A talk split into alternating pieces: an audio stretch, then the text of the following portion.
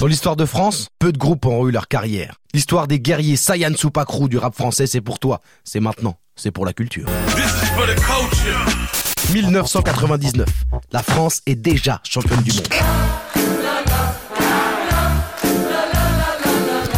C'est une période charnière pour le hip-hop et les rappeurs. On ne croit déjà plus au mythe du Black Blamber. C'est là que trois groupes allient leurs forces. Explicit Samurai avec Specta et le Human Big Box Leroy Kezia. Comment s'appelle-t-il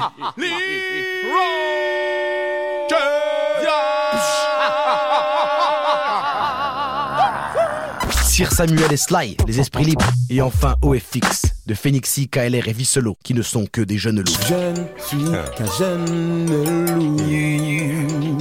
Oh, je ne suis qu'un jeune.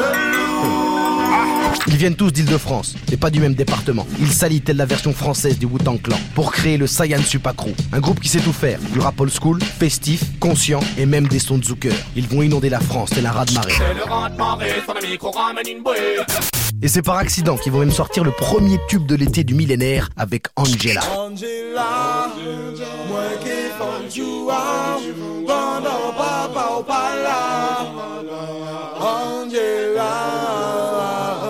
Un morceau qui au départ n'était qu'une interlude d'un ancien projet. Ils ont essayé d'en faire un vrai son pour leur premier album, mais la veille de rendre le disque, il n'était pas terminé. Mais il en faut plus pour décourager ces... Homme de zouk, homme de souk. Et pour le finir en manque d'inspi, ils copient le premier couplet deux fois, et ça passe crème. Ils font danser la France sur un zouk aux paroles plus salaces qu'un film du premier samedi du mois.